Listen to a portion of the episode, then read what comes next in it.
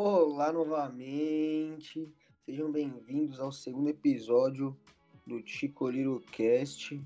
Eu novamente aqui, Matheus Rubinati, com meu amigo Cauê. No último episódio, falamos sobre consciência. Quem ficar interessado, procura lá. E nesse episódio a gente vai discorrer um pouquinho sobre superpopulação, né? Sobre o conceito de superpopulação. E pra gente começar, o Cauêzinho tá com alguma coisa preparada aí? Ah, tem que estar, tá, né? Manda, meu bacana. Então, segundo a definição do querido Google, superpopulação, no caso, humana. Superpopulação humana é quando o número de pessoas excede a capacidade de carga de um território ou meio para sustentar a vida, danificando o meio ambiente mais rapidamente do que este pode ser reparado pela natureza, potencialmente levando a um colapso ecológico e social. Basicamente, resumindo, tem tanta gente que não tem recurso, qualidade de vida ruim, e aí tem um colapso ecológico. Isso é um medo real, né, velho? Assim, pelo menos parece muito que estamos caminhando para isso acontecer. Porém, entretanto, todavia, temos que lembrar também que nossas tecnologias avançam bastante, né? Há um tempo atrás, quando não sabíamos técnicas de cultivo, tínhamos uma menor quantidade de gente no mundo. Aí, porque não precisava de, de, de maior produtividade, então a gente cultivava o que, o que sabíamos, né? A gente, os antepassados, e tinha a quantidade de pessoas ali no mundo. Conforme isso foi, a demanda de populacional foi crescendo, a produtividade também precisou crescer. E foram, nós fomos criando, nós os seres humanos fomos criando diferentes formas da, dessa produtividade aumentar, né? E fomos conseguindo acompanhar essa demanda. Bom, o que ele está falando é que, por exemplo, se antigamente a gente não desenvolvesse tecnologia, a gente ia morrer de fome ou alguma doença, sei lá. Como a gente foi evoluindo nossas capacidades intelectuais e tecnológicas, nossa qualidade de vida melhorou e com isso a gente foi aumentando nossa população. E agora o nosso medo é de que não tenha recurso daqui a alguns anos para manter é, essa demanda populacional, porque vai acabar aumentando a população mundial e etc. E eu acho que um dos principais medos que a gente tem, como ele iniciou falando, é na comida, né? Tem medo de faltar comida. Aliás, já falta, entre a falta entre aspas, porque não é bem faltar. Enquanto alguns jogam fora, outros estão precisando, né? É, então, segundo os dados da FAO aqui, 2019, se não me engano, FAO é a Organização das Nações Unidas para Alimentação e Agricultura. Segundo dados deles, em 2019 a gente desperdiçou mais de 30% da produção mundial de alimentos, que dá mais ou menos 1,3 bilhão bilhões de toneladas de alimentos ano passado. Meu Deus, o que falta é distribuição, né, cara? É, exatamente.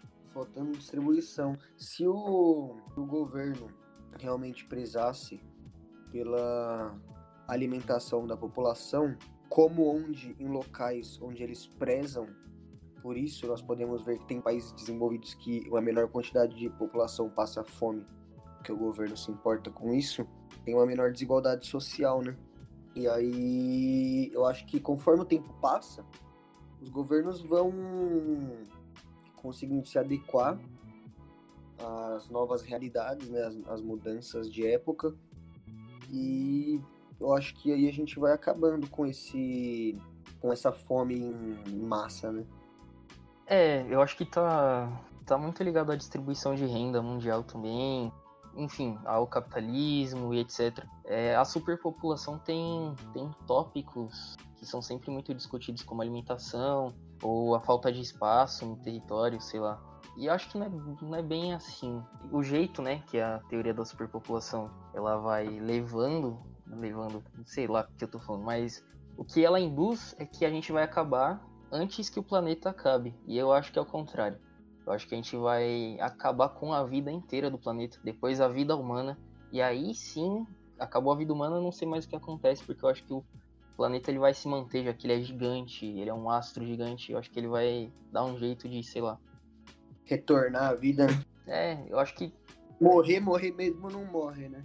É, então, acho que a gente pode até acabar com a vida que a gente chama hoje de vida inteligente, mas não com, sei lá, com as amebas. As amebas vão continuar no planeta, eu acredito. Sim, e aí quem sabe começa uma nova evolução. É, então. É, tocando nesse assunto da comida, eu, eu acho que não falta comida pra gente. Se a gente desperdiçou 30% da produção mundial, eu não, não cheguei a pegar os dados de fome, mas é, eu acredito que bem distribuída essa comida a gente ia não acabar com a fome, mas. Ah, cara, se houvesse uma distribuição realmente correta, se tipo, todos os países. Vamos, vamos fingir que a globalização é uma coisa que funciona e tá todo mundo de acordo, né? Vamos fingir que os países entram em acordo. Funciona pro se bem, não... porque pro mal já funciona. É, então, né? Se funcionasse pro bem, é... eu acho que chegaria sim, poderíamos acabar com a fome em todo mundo, cara. Porque se houvesse realmente uma, uma boa rede de distribuição, chegasse em todos os locais, eu acho bem possível, mano, bem possível. É, eu, eu acho que com a tecnologia que a gente tem, até, é até que se não chegasse, eu acho que a gente poderia produzir também. Mas acho que hoje, hoje o que a gente produz hoje, acho que até sendo distribuído, acho que não, acho que não dava conta. Não sei.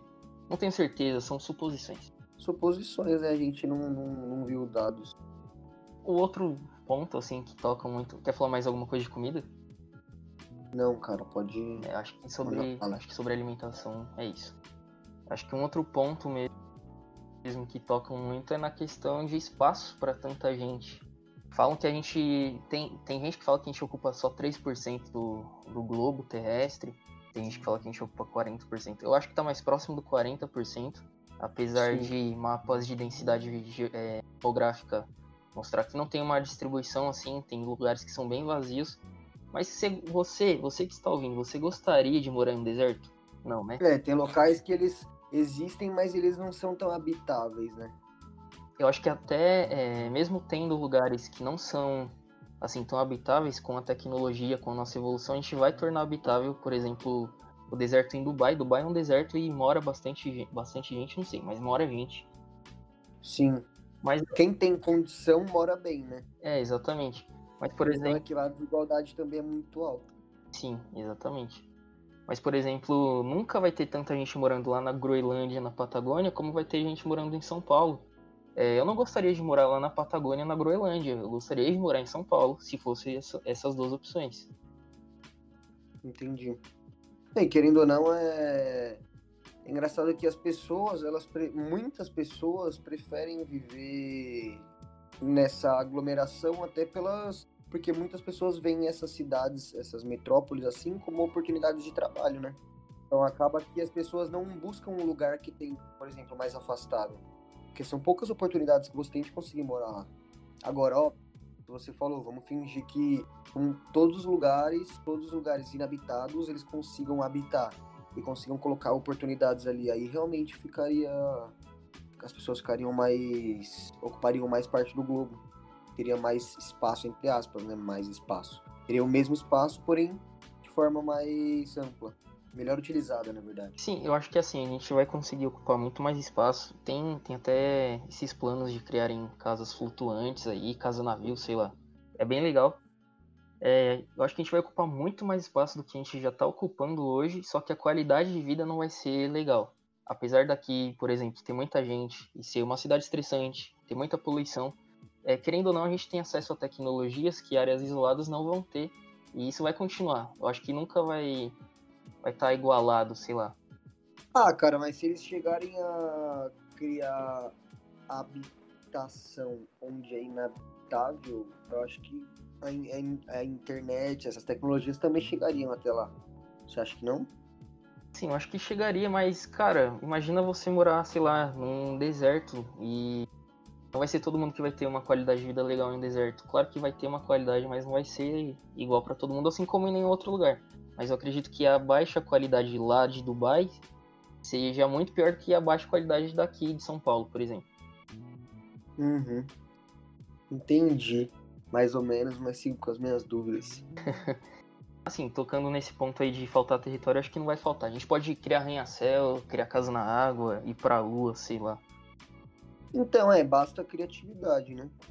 É exatamente. Mas dá, eu acho que eu acho que a gente consegue sim dar um jeito.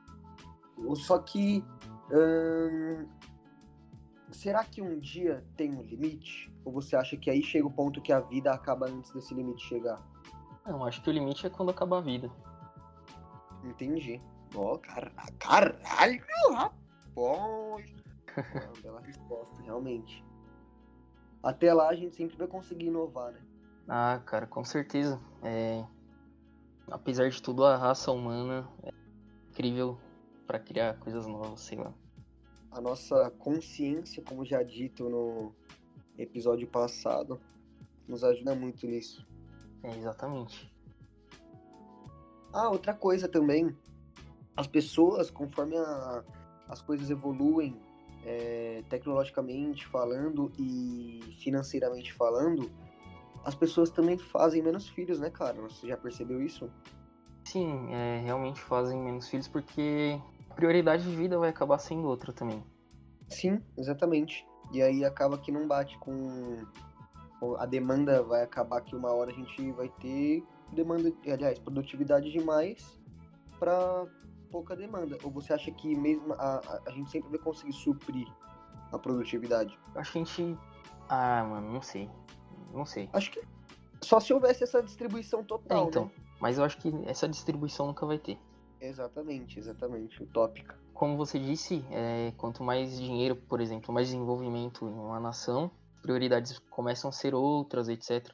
E tem aí exemplos de alguns países desenvolvidos que a população e idosos cresceu bastante e não está nascendo criança. E aí tem que nascer criança para o negócio girar. Isso é uma prova de que a gente não vai ter 300 filhos, sei lá. E é legal que assim eles até dão oportunidade para outras pessoas. Mas né? já em outros lugares, por exemplo, a China, eu não sei se ainda tem, mas tinha aquela lei de ter um filho único. Nossa, é verdade, lembro. Não sei se é atual ainda, mas realmente. É, eu não, existiu. não sei se é atual, mas pode ser uma forma de controle populacional também. O que, que, que você acha disso? O que, que você acha disso? Pode. Justo, justo. Cara, eu acho que. Na, eu acho que é uma, é uma possibilidade que pode acontecer, que eu colocaria, só que só em última possibilidade, sabe? Tipo, Se não tivesse mais como mesmo. Só que eu acho que ainda teria como, eles não precisavam fazer isso.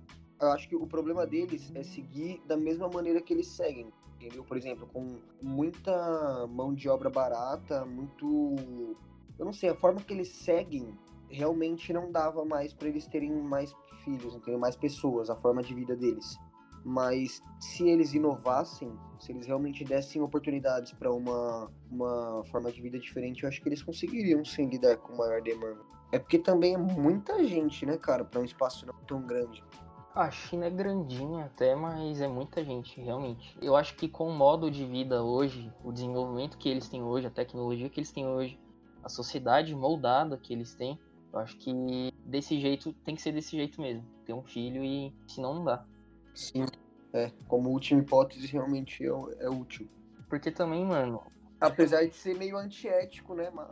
eu não acho que seja antiético. As pessoas devem ter sim o direito de escolher ter ou não um filho, mas Mas imagina se, tipo, sem querer, nasce gêmeos. Não gêmeos, mas nasce dois, tipo, um vai ter que morrer. não, se, se for gêmeos, é, eu acho que devia ter uma lei pra deixar os gêmeos vivos.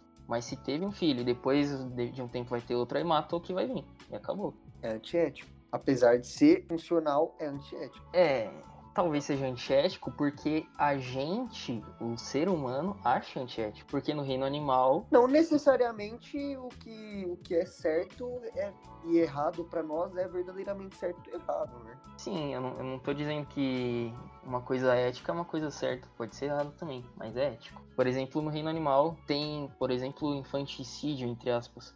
Se um pássaro vê que não vai conseguir cuidar de dois filhotes, ele vai acabar matando o filhote mais fraquinho para poder sobreviver o outro filhote. E é Sim. natural, é natural, porque E é deixa eu te natureza. falar uma coisa. Você, voltando pro nosso último podcast, e você acha que o que não faz a gente fazer isso talvez seja a nossa consciência? Eu acho que a nossa consciência moral, na moral que é moldada, que a gente foi moldado. Porque eu acho, que, o- eu acho que os animais têm a consciência deles, entendeu? Como que o bicho vai saber que o outro ali não vai conseguir sobreviver com os recursos? Instinto, cara. É, instinto pode ser consciência, não sei, talvez. Mas é, o instinto você faz sem pensar sobre, né? Ah, eu acho que consciência, eu acho que consciência a gente tem a consciência tendo, sem pensar sobre. Eu sou consciente ou não, não sei. Enfim, é... Não tem como saber, não tem como saber, mas isso aí, possibilidades. Enfim, eu acho que não só é antiético fazer isso porque a gente acha que é antiético, porque a gente foi ensinado que é antiético. Sim, se fosse um costume, pra gente seria ético, talvez.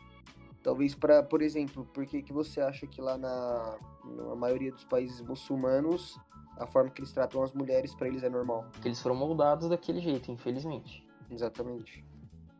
Cara, pesado. Pesado.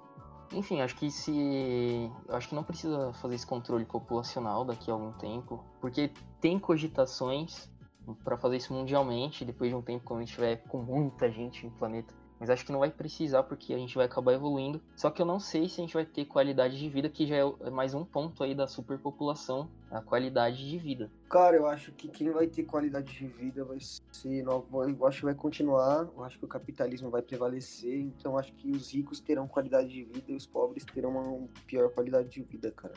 Ricos mais ricos, pobres mais pobres. Eu acho que vai continuar assim. Também acho que vai continuar assim. Mas sei lá, para, parando para pensar assim, hipoteticamente. A gente tem 200 milhões de habitantes aqui no Brasil. Uhum. Mais ou menos isso, né? Sim. E se a gente tivesse 150 atualmente, 150 milhões de habitantes, será que o desemprego seria tão grande assim? Como seria a questão da violência urbana? Entendi. Cara, eu acho que realmente nesses casos a população, um grande número de população cria uma, uma demanda muito alta de um cuidado de uma coisa maior, que seria o governo, entendeu? Eu acho que quanto maior a população, maiores os cuidados. E o governo, né, os governos, né, não têm essa capacidade. Por exemplo, a Índia e a China que têm as maiores populações do mundo, um bilhão e pouco cada, cada país. Uhum. É, você vê como é complicated. É, Lá não é das melhores qualidades. Sim, sim. Não querendo e... julgar quem gosta de morar lá. Mas para mim é bem, é bem duro, né? A, a, a, forma que eles. Não sei, eu, eu vejo assim, eu vejo uma forma dura a vida deles. É, é o que é passado pra gente, né? É, é o que a gente sabe também. Nunca fui para lá pra, pra falar. O que eu vejo por fora é que é duro, por causa da mão de obra barata que eles oferecem de forma meio quase que escrava é duro. Mas não sei, nunca fui. Você tinha falado dessa questão de quanto maior a população, mais difícil aí com os recursos e tal, qualidade de vida. A gente tocou no, no assunto da China, daquela lei de ter só um filho. Uhum. Eu, às vezes, no nosso imaginário, por exemplo, ter só um filho, aí nasceu outro filho ali e matou o, a criança viva ali, pá, com a faca, sei lá. Mas talvez essa prevenção não precise ser feita desse jeito, assassinando a criança. Pode é, ser por meio de métodos contraceptivos ou é, mais precisos, como cirurgias na mulher ou no homem, para eles não terem mais filhos. E aí eu acho que é muito ético. É muito, muito ético, ético, sim, cara. Mas o que eu quis dizer naquela questão é, por exemplo, se vem se ela teve dois filhos na mesma gravidez. Teve pessoa que já teve três filhos na mesma gravidez. Não necessariamente eles foram gêmeos, mas nasceu, tipo, nasceu um, nasceu outro, nasceu outro. E aí vai matar os dois que vieram depois? Sim, aí a gente tem que trabalhar com duas hipóteses de, de ter uma lei para isso que deixe eles vivos ou que, sei lá, eles tenham que ir para outros casais que tentam adoção e tem que trabalhar com a hipótese de que eles vão ser mortos também. Eu prefiro a. Eu achei legal essa da adoção, né? mas teria que ser algo bem funcional. É, eu acho que a gente tem que progredir muito nessas questões. É, nossa, é, o foda é que a nossa sociedade ela ainda não tá preparada para isso, né? Talvez moralmente falando. É, eu acho que a gente não tá preparado para muita coisa, moralmente, tecnologicamente. Muito de qualquer coisa a mente, tá osso. Cara, nos Estados Unidos, olha a história aí, pessoal, se atentem. Momento história. É, Pretensão. Isso aí. Nos Estados Unidos, é, tinha um cara que chamava Freakonomics Steven Levitt e Stephen J. Dubner. Eles defendiam a tese de que a lei do aborto nos Estados Unidos foi responsável pela queda na criminalidade nos anos 90. Caramba! É. E. Como que eu posso dizer isso? Bom, a, a, essas teses de, de superpopulação, de aborto, não ter filho, infelizmente ela é aplicada àquela população mais pobre sempre. E para aquelas que vão nascer em lares desprivilegiados. E aí a gente entra, acho que em outro embate, é, em ética mesmo, por conta da justiça. Tipo, é justo só porque aquela pessoa é pobre, ela ser obrigada a não ter o filho, sei lá, na China. Aquele casal ali vai, é, vai ter um filho, mas não vai poder ter o filho. Sei lá, me perdi. Cara, eu, eu, tenho que ser sincero que eu também perdi. É, eu também perdi. Eu pensei um negócio mó da hora. tava falando daquele cara. Do... Fala o nome dos caras aí. Por que, que você tava falando desses tá, caras? Vou, a tese deles. Vou recomeçar então, hein? Nos Estados Unidos, Freakonomics, Steven Levitt e Stephen J. Dubner eles defendem a tese de que a lei no aborto nos Estados Unidos foi responsável pela queda na criminalidade dos anos 90. Caramba. Isto é, muitas daquelas pessoas que iam nascer em lares desprivilegiados, mãe solteira, com pouca instrução, em bairros pobres, elas não nasceram, não cresceram e ao chegar na adolescência, na fase adulta, não viraram criminosos. É, você acha que a criminalidade. Onde eu quero chegar? Você, vocês acham, e você no caso que está falando comigo, meu querido amigo, Opa, meu você acha que a criminalidade é, possa ser controlada com métodos de, de crescimento populacional, anti-crescimento populacional? Cara, é complicado. Eu acho que não depende, depende do, do governo. Porque, por exemplo, o que, que adianta eu deixar uma população não tão grande, sendo que eu ainda vou deixar social sendo, sendo que mesmo com a população pequena eu não vou cuidar dos mais pobres, tá ligado? Eles vão continuar precisando e alguns vão continuar roubando. Só que não necessariamente só os mais pobres vão deixar de crescer com essa lei do aborto. Ou talvez, né, se a corrupção continuar. Mas depende, se o governo for bom, talvez isso realmente funcione. Porque como eu te falei, uma grande população precisa de muito mais trabalho do que um governo que tem uma população pequena. Porque é muito mais difícil você cuidar de algo muito grande do que de algo pequeno. Por isso que muita gente até é, é a favor da desmem desmembralização do Brasil. Eu, por exemplo, sou a favor disso. Acho que, cara, a gente é do tamanho de um continente quase. É muito difícil lidar com, com tudo isso. É muito diferente de uma ponta do Brasil da outra. São vivências, são totalmente coisas diferentes. Então eles não conseguem lidar com tudo. Agora, se a população diminuísse, eles conseguiriam lidar melhor. Ou e se o governo fosse bom. Se o governo fosse ruim, corrupto, aí os mais ricos continuariam mais ricos, os pobres mais pobres não muda. Essa é a minha opinião.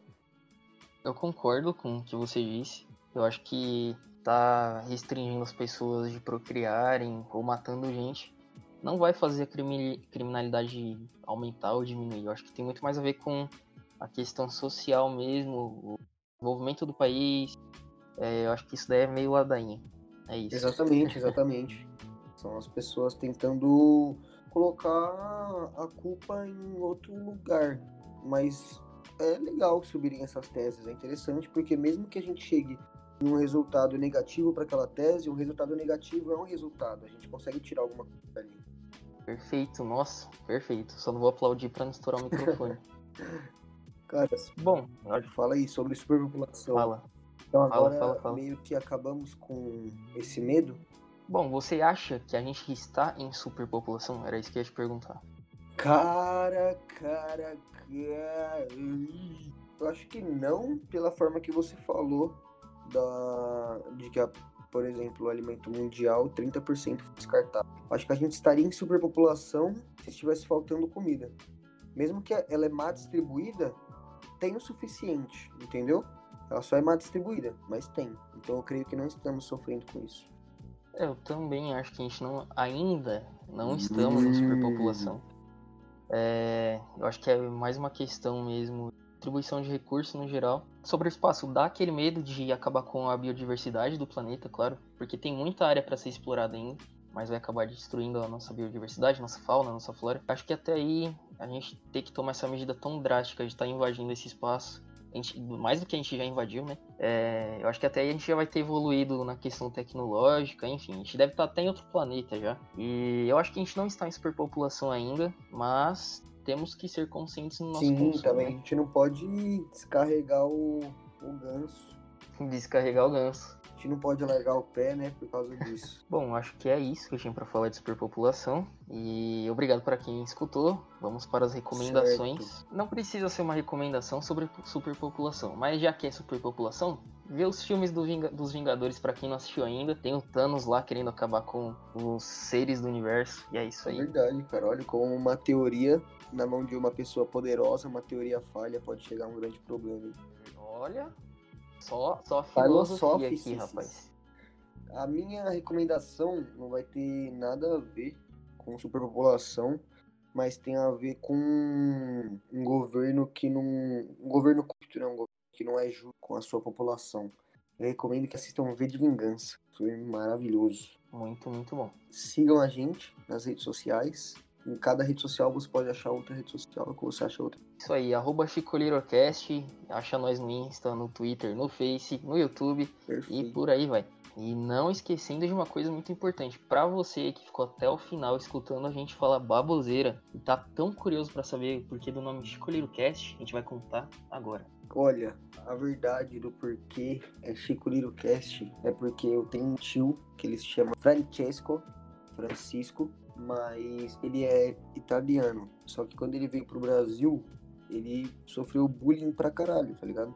E aí só queriam. E ele, tipo, mas ele se, sofreu bullying por causa do nome dele, que era Francesco.